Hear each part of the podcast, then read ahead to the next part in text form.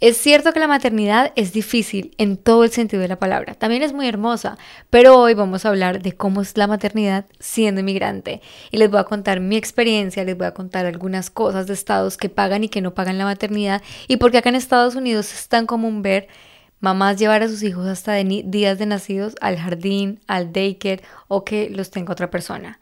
En el día de hoy vamos a hablar de la maternidad en Estados Unidos. Mi nombre es Diana Paez y hoy seré tu host. Buenas. Hoy, ay, hoy dije, no quiero grabar. La verdad, hoy tenía cero ganas de grabar este podcast porque acabo de estar o tratar de dormir a mi hija durante casi dos horas. Y es tiempo que obviamente empezamos a quitar de la noche de trabajo de mi esposo y, y, mía. Entonces yo dije, ¿será que grabo? ¿Será que no grabo? Pero cuando me acordé de lo que iba a grabar hoy y del episodio que iba a grabar hoy, dije, sí, quiero grabar porque hoy estoy más inspirada que nunca porque Eva casi no se duerme, entonces estoy mucho más inspirada para hablarles de lo que ha sido para mí la maternidad en Estados Unidos. Obviamente, solo con mi esposo, yo tengo una tía acá, ella me apoya un montón, pero cuando me refiero a que no tengo a mi familia acá, me refiero a mi mamá, eh, a mis hermanas, a obviamente mi abuela, esa red de apoyo que usualmente tenemos completísima en Colombia. Entonces, bueno, les voy a contar rápidamente. Cuando yo emigré a Estados Unidos, cero de mis planes estaba que yo iba a tener un, bebé. O sea, ni con mi esposo, en ese momento éramos súper jóvenes, con Alejandro, y realmente no estaban nuestros planes. Dijimos, cuando vayamos a tener bebés, vamos a tener toda nuestra familia acá, tal, la cosa. Pero resulta que en el proceso de emigrar, no nos damos cuenta que los años pasan demasiado rápido. O sea, los años son eternos, pero a la vez pasan demasiado rápido. Entonces, llegó un punto, nosotros nos casamos, eh, para las personas que no saben, yo llevo cinco años de casada, pero con mi esposo llevo, o sea, nos conocemos desde los 17 años.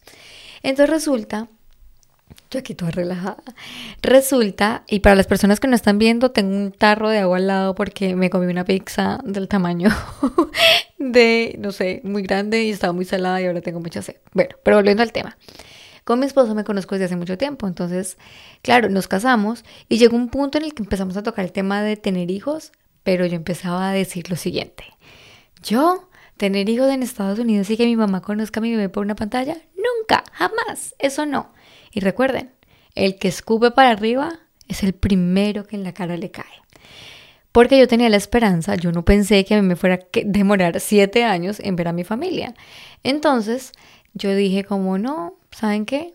Yo no voy a pasar por eso. Yo jamás voy a mostrarle a mi bebé a sus abuelos por medio de una cámara. Jamás. Pues resulta que empezó a pasar el tiempo. Empezamos nosotros como esposos en nuestra relación, empezamos a sentir la necesidad de querer tener un bebé. Y empezamos a tener esas conversaciones de, bueno, vamos a tener un bebé. Mi esposo me decía, ¿tú estás segura que quieres tener una bebé? Eh, obviamente tu familia no está acá, yo sé lo importante que es tu familia para ti. Pero yo le decía como yo no puedo seguir esperando o dejándole al destino la posibilidad de que mi familia venga para tener una bebé porque después quizás pasen muchísimos años y yo vaya a estar aún más cansada o yo no vaya a querer, pues saben, va a ser mucho más riesgoso quizás más adelante. Entonces el, en el año 2022 decidimos que vamos a tener una bebé y empezamos a buscar a mi bebé. Em, no fue como que, oh, esta noche vamos a concebir a mi bebé. No, fue como que ok, ya vamos a dejar de cuidarnos y cuando pase. Y realmente pasó súper rápido. ¿Por qué? Porque yo no estaba planificando con ningún método como de pastillas ni nada hormonal. Si yo, no, si yo, yo estaba planificando, perdón, con un método que se llama el método de la temperatura basal. Es un método en el que tú te tomas la temperatura todos los días por medio de un aparatico que eh, voy a mencionar acá, pero no está patrocinando este podcast, se llama Daisy. Y eh, tú te tomas la temperatura y te dice las etapas del ciclo en el cual estás. Entonces, duré yo cuidándome con eso más o menos cuatro años y con el mismo aparatico puedes eh, también planear un bebé. Entonces, yo dejé de tomarme la temperatura basal, dije que sea lo que Dios quiera y literalmente a los dos meses quedé embarazada. En agosto del 2022 me entero que estoy embarazada y fue demasiado feliz fue mucha sorpresa, pero también fue mucha nostalgia, porque yo dije, voy a enfrentar un embarazo sin mi familia. Y cuando hablo de mi familia, quiero decirles que obviamente para mí mi familia, y quiero ser súper clara en que para mí mi familia es Alejandro, ¿sí? O sea, es Alejandro y mi bebé, pero en ese momento yo decía, fue madre, o sea, mi mamá no va a estar acá, ¿sabes? O sea, los cariñitos que tienes de tu mamá, que te cuida el embarazo, que tú tienes la, la esperanza de que van a estar tus hermanas, van a ser tías por primera vez Entonces te llenas de muchísimas emociones. O sea, de, por sí el embarazo ya trae muchísimas emociones. Imagínense uno enfrentar el embarazo en un país ajeno en el que no tiene una red de apoyo tan grande como la que tendría en su país. Pero yo decidí tomar una decisión en ese momento y fue, me voy a disfrutar mi embarazo porque es mi primer embarazo, o sea, no voy a estar pensando en lo que no tengo en este momento, voy a estar pensando en el milagro que estoy creando y en la oportunidad que Dios me está dando de ser mamá, independientemente de que no esté mi mamá, de que no esté mis hermanas, de que no esté mi abuela, yo me voy a disfrutar el embarazo porque no quiero acordarme de este embarazo como un embarazo triste. Entonces empecé a hacer mucho mindset, a hacer mucho journaling, a escribir todo el tema de agradecer, agradecer, agradecer, centrarme en el agradecimiento, pero obviamente llegaban momentos en los que yo me bajoneaba mucho, más cuando, por ejemplo, yo hablaba con mi mamá por videollamada y ella me decía, te está creciendo la barriga, como ya te ves de diferente. Entonces yo, yo quería en ese momento tener a mi mamá acá que estuviera acompañándome en ese proceso, ¿cierto? Pero aparte de eso, estaba enfrentándome a cómo era el sistema de la maternidad en los Estados Unidos. Yo en ese momento era empleada de una empresa, eh, me desempeñaba en el rol de, marketing, de coordinadora de marketing en ese momento, y empecé yo a averiguar cómo iba a ser todo el tema cuando yo fuera a renunciar, porque mi pensado era tener a mi bebé, ¿cierto? Y ya no volver a la empresa. Pero en ese momento todavía no tenía la solvencia económica suficiente para dejar completamente el trabajo, ¿saben? Mi trabajo. Entonces yo empecé a averiguar, empecé a ver cómo era la licencia de maternidad en los Estados Unidos, cómo funcionaba. Y oigan, me sorprendí, pero no de la forma positiva. Me sorprendí de que este país y no hablo mal de este país, pero tengo que hablar lo que es. O sea, antes de que digan, sea agradecida, sea no sé qué. O sea, vamos a hablar claros en que todo tiene cosas positivas y negativas.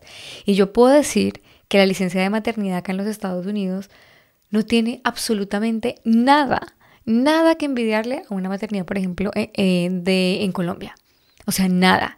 Cuando yo empecé a averiguar, yo voy a la parte de recursos humanos de la empresa donde yo trabajaba y les pregunto, bueno, yo eh, voy a tener mi bebé en abril, ¿cómo va a ser el proceso? Tal. Y me dicen, tú por ley, hay una ley que se llama la FMLA. Yo les voy a dejar los links en, el, en, en los comentarios de este video para que ustedes averigüen mucho más esta ley en el estado en el que están.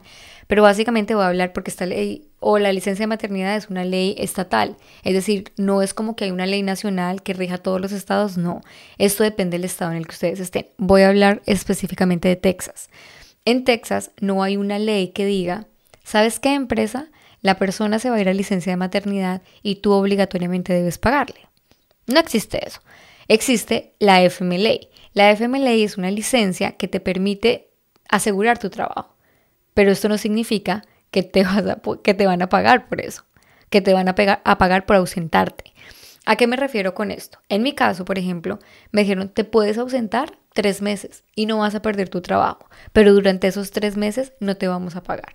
Y durante esos tres meses no te van a sumar horas para tu PTO, que es el, las vacaciones. Entonces prácticamente era salir y tener ahorros de tres meses, ¿cierto?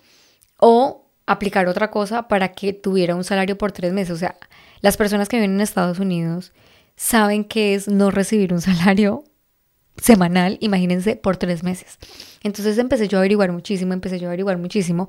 Y en la investigación, les voy a coger porque para mí es como un poco difícil acordarme de los estados. En este momento solo hay ocho estados en Estados Unidos que cubren la licencia de maternidad.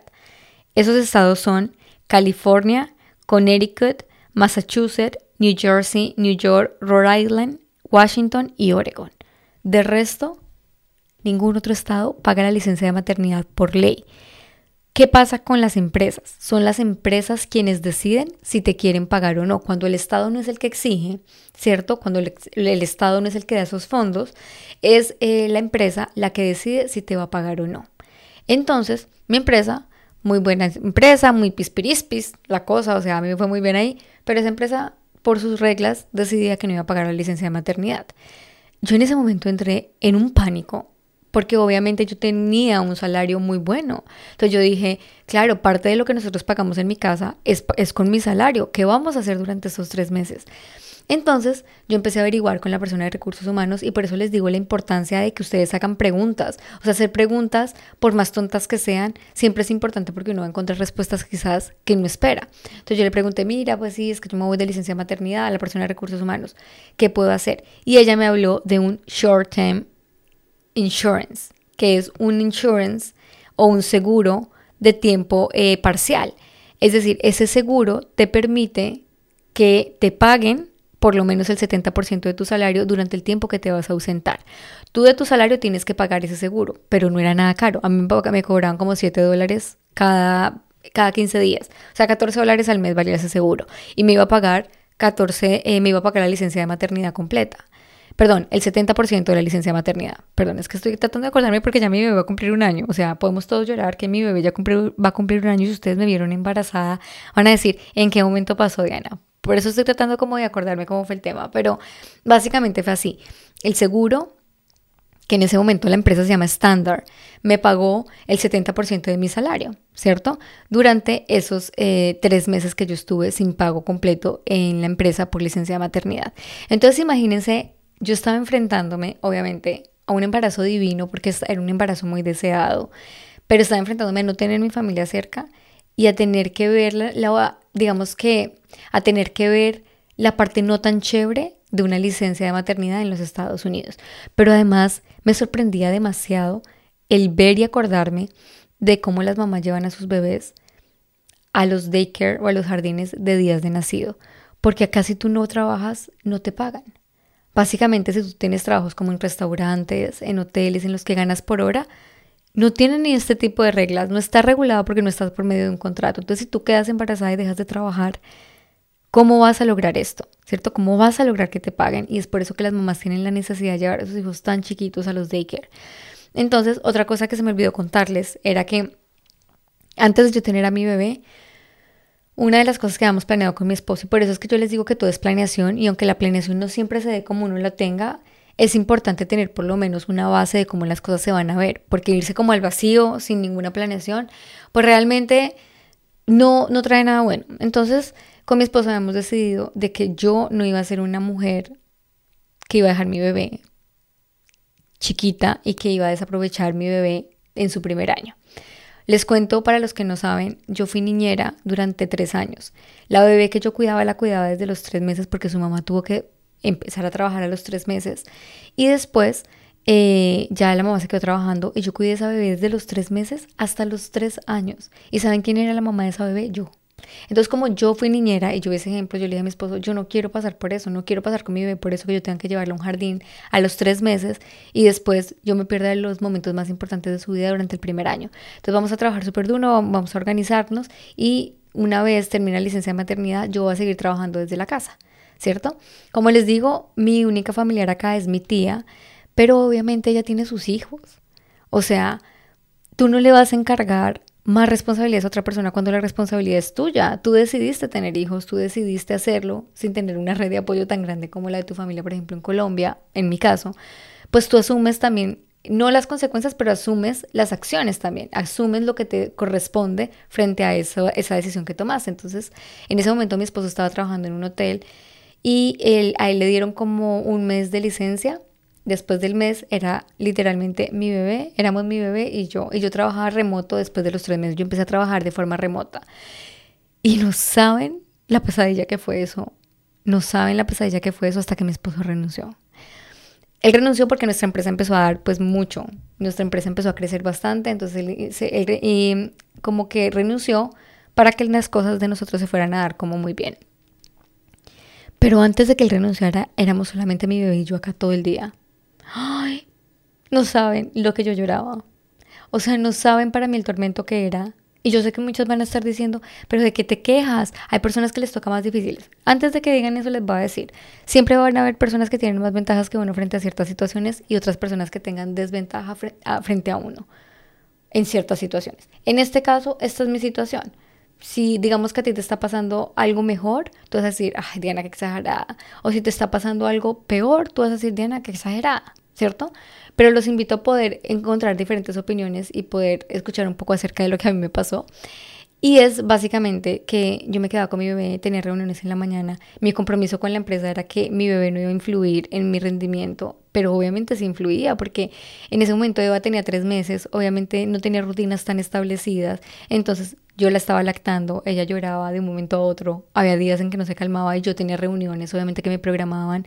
Entonces, realmente yo empecé a sentirme muy estresada y empecé a sentirme no deprimida, no depresión postparto, pero sí como que empecé a decir, ¿qué estoy haciendo? Me sentía inútil, sentía que no me estaba rindiendo, sentía que eh, realmente yo había traído una bebé en un momento que no era el adecuado, que yo porque no me podía independizar de una vez, que yo porque no podía dedicarle más tiempo a ella, que porque yo no era la supermujer que se veía en redes sociales que trabajaba y que estudiaba y que tenía bebés y que solamente, yo solamente tenía una bebé y como hacían las mamás que tenían mil bebés, sí, no, mil bebés no exagero, pero que tenían tres o cuatro hijos. Entonces yo me, sentí, me empecé a sentir súper frustrada conmigo misma y obviamente empecé a extrañar muchísimo más a mi familia en Colombia. Porque yo siempre decía, ¿y si yo estuviera en Colombia? ¿Y si yo estuviera allá? Y mi mamá, y no sé qué. Entonces en ese momento, recuerden, el embarazo fue todo full agradecimiento, ¿cierto? Voy a agradecer que estoy embarazada, voy a disfrutarme el embarazo. Cuando tuve a mi bebé, no era que no estuviera agradecida por ella, pero conmigo y la maternidad yo me sentía rara y diferente y sentía que yo no estaba siendo capaz de hacer las cosas. Entonces me exigía el triple, ¿cierto? Todo el tiempo estaba empezando, pensando en cómo iba a producir, porque decía como, joder madre, tengo un trabajo que todo el mundo quiere, tengo una familia que todo el mundo quiere, ¿por qué me estoy sintiendo así? Porque no tengo a mi familia acá, porque hay mamás, me comparaba también, porque hay personas que tienen sus bebés y tienen la oportunidad de tener a sus mamás acá yo tengo amigas cercanas que en ese momento estaban teniendo también bebés y tenían toda su familia acá. Y la verdad a mí me dolía mucho, ¿sí? Obviamente no sentía como, ay, porque a ti, sí y a mí no, sino yo llegaba a mi casa y decía como, qué chévere sería que a mí me estuviese pasando eso. ¿Cierto? Qué chévere sería que yo tuviera a mi mamá acá, que me estuviera haciendo una sopita. Ahora hablemos de la dieta. O sea, mi esposo me ayudó, mi esposo es espectacular y lo amo y acá quiero hacerle mención a él porque él hace todo esto posible, pero además es un excelente papá y un excelente esposo. Eh, te amo, mi amor. él está detrás de cámara. Pero si no hubiese sido por él, las cosas hubiesen sido muy difíciles. O sea, él, él me cuidó la dieta, él se encargaba de todas las cosas de la casa, él se encargaba de la bebé, se encargaba de mí. ¿sí? Y aún así después cuando llegaba a trabajar se encargaba de, la, de mi bebé y no porque le estoy agradeciendo, porque, ay, gracias porque lo haces y van a decir, ay, que es que le toca Diana. Pero, ¿saben? Muchas personas cuentan con la fortuna de tener su pareja como un equipo. Y yo siento que él fue fundamental en este proceso de mi maternidad, la verdad. Entonces fue una maternidad demasiado compartida y así debería ser, así debería ser. Y espero que muchas mujeres y todas, ojalá todas las mujeres del mundo pudiesen disfrutar de ese proceso de una maternidad hermosa y compartida, porque eh, la carga es, es bastante, y más cuando emigras a un país en el que no tienes la red de apoyo que tienes en tu país. Y realmente, como les digo, yo tengo mi tía acá y ella, o sea, también es la mamá, es la hermana de mi mamá. Entonces es una tía muy cercana, pero pues ella también tiene sus hijas, tiene sus responsabilidades y como les digo, o sea, yo no, no quería cargar a nadie con mis responsabilidades. Sin embargo, yo sentía que necesitaba en ese momento a mi mamá que la dieta, que me hiciera esto, que me hiciera lo otro. Además, porque me pongo en el lugar de mi mamá también y de mis hermanas de ver a su nieta y a su primera sobrina desde lejos, ¿sí? Y con esto no digo como que no voy a ser agradecida nunca y que lo que me está pasando es terrible, no, yo sé que cada cosa tiene un propósito, pero que es duro, es muy duro, o sea, que tú le muestres el progreso de tu hija, hoy Eva tiene 10 meses y que durante 10 meses estés mostrándola por medio de una cámara y que no la puedan abrazar, que no la puedan alzar, que no puedas compartir esa felicidad, que por ejemplo el baby shower, el gender esté más cargado o más lleno de personas que son tus amigos que de tu familia, duele duele y son cosas que los emigrantes callamos muchas veces, que a estos eventos importantes que supone tú deberías compartir con tu familia, eventos de la vida, que por cosas del destino tú decides emigrar y quizás no planeaste esto a largo plazo, pero eh, es a veces es un sinsabor, obviamente agradeces por los amigos que tienes y que están acompañándote porque se convierten en familia acá en este país, pero obviamente también luego te pones en la perspectiva de también debería ser mi familia la que esté acá, eh, debería ser más mi familia la que me está acompañando que mis amigos quizás. Pero eh, en este proceso de emigrar uno aprende a agradecer todo eso y aprende a vivir con eso y aprende a hacer las paces con eso. Eh, hoy en día, yo, esta Navidad, la, la que pasó, y la anterior, o sea, estaba embarazada, la del 2022 y esta del 2023. Y obviamente fueron las únicas dos navidades que desde los siete años que yo vivo en Estados Unidos no lloro por no tener a mi mamá y a mis hermanas acá porque yo ya sé que formé una familia acá y agradezco por eso. Mi hija y mi esposo son mi familia acá, ¿sí? Pero obviamente también estaría muchísimo más completa si tuviera a mi mamá, a mis hermanas, a mi abuela, ¿cierto? Y pudiéramos compartir todos acá con mi tía y con, y con, la, y con las niñas. Entonces con esto quiero decirles lo siguiente y es, y me quise abrir un poquito y ser un poco vulnerable porque muchas personas me preguntan en redes sociales y digo muchas y es verdad, esto no es cliché. Diana, ¿cómo haces? ¿Cómo haces para estudiar? ¿Cómo haces para trabajar? ¿Cómo haces teniendo una bebé? Y les voy a decir que esto es fundamental en el tema de trabajo en equipo con mi esposo. O sea, lo que les digo no sería posible o sería mucho más difícil. No voy a decir posible porque ya les dije la palabra imposible la quitamos de este podcast y de nuestra mente y de la de ustedes, pero sería mucho más difícil ¿saben? No podría tener la misma cantidad de horas para estudiar, no podría tener la misma cantidad de horas para emprender, no tendría la misma cantidad de horas para hacer las cosas. Que las sacaría, de por sí las sacaría, pero sería un poco más complejo. Entonces, con esto quiero que sepan que yo también, aparte de ser esta mujer que ustedes ven en redes sociales de que emprende y hace y se mueve todo el tiempo, también es una mujer que a veces se siente muy cansada. Yo les decía ahorita que no quería grabar este podcast porque literal mi bebé no se quería dormir. Y yo dije como, ya me quiero acostar, o sea, ya estoy cansada, llevo todo el día haciendo asesorías, grabando, entonces ya quiero estar acá con mi bebé, ya me quiero acostar. Pero cuando tú tienes un propósito, das esa millita extra. Entonces para mí, este podcast es una forma de desahogarme con ustedes, también de mostrarles la realidad frente a lo que quizás ustedes pueden ver en redes sociales y que también sepan si hay alguna de ustedes que es mamá y que siente que no avanza por alguna razón o circunstancia, en este país cuando tú tienes un bebé y cuando no tienes una red de apoyo como la que tendrías en tu país, es más difícil hacer las cosas, pero cada quien vive su proceso de tal manera en que es imposible no compararse, pero a veces es sano caer en cuenta de que estamos en ese proceso de comparación y retomar. Es casi imposible no compararse, o sea, decir no voy a compararme con esa mamá que está súper poderosa, que miren todo lo que hace, es imposible. Pero, ay, otra vez la palabra imposible, quiero quitarla de nuestro vocabulario pero es casi, casi, casi imposible no hacerlo, ¿sí? Pero con lo que les quiero dejar este mensaje en este podcast, básicamente es organizar muy bien las prioridades que tienen diariamente. Nuestros hijos van a ser bebés solo una vez. Entonces, y esto lo, digo en voz alta porque lo tengo que aplicar para mí también. Yo a veces estoy en el corre-corre, ustedes no se imaginan el behind the scenes de esta casa.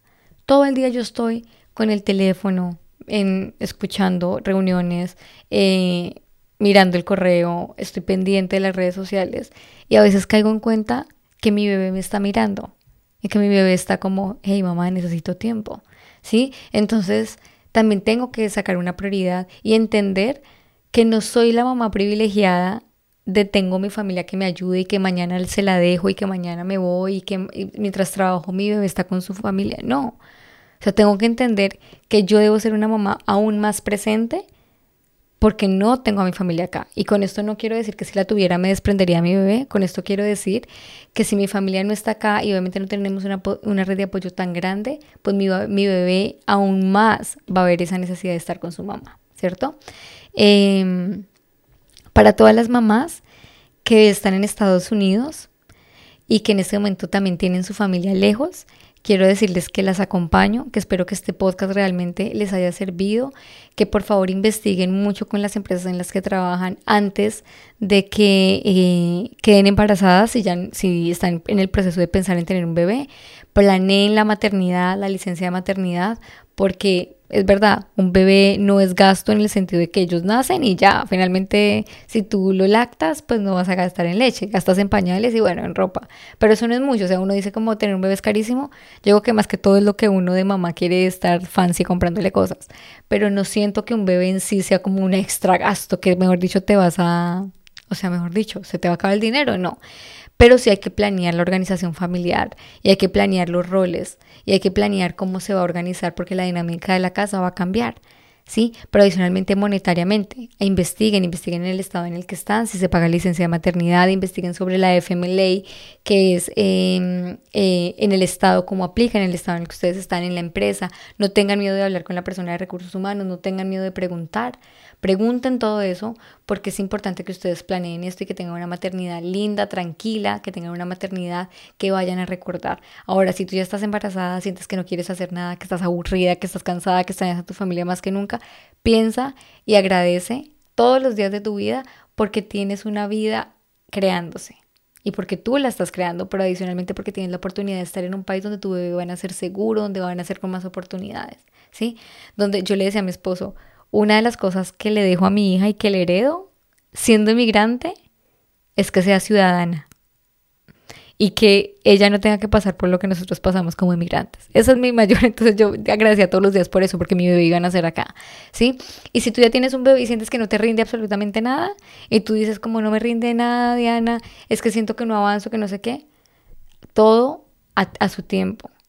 Pero también enfócate que tu, tu hijo vea una mamá feliz, una mamá activa, una mamá presente. Con esto me despido. Les mando un abrazo. Quiero leerlas y leerlos. Obviamente a los papás también quiero leerlos, a las mamás también. Cuéntenme cómo ha sido el proceso de maternidad estando en el exterior. Más, más exactamente en Estados Unidos, pero si están por allá en España, si están en Canadá, si están por allá en Australia, también los estaré y las estaré leyendo. Los quiero mucho y gracias por permitirme ser tan vulnerable en este espacio de Charlamos Podcast. Los quiero mucho. Tchau!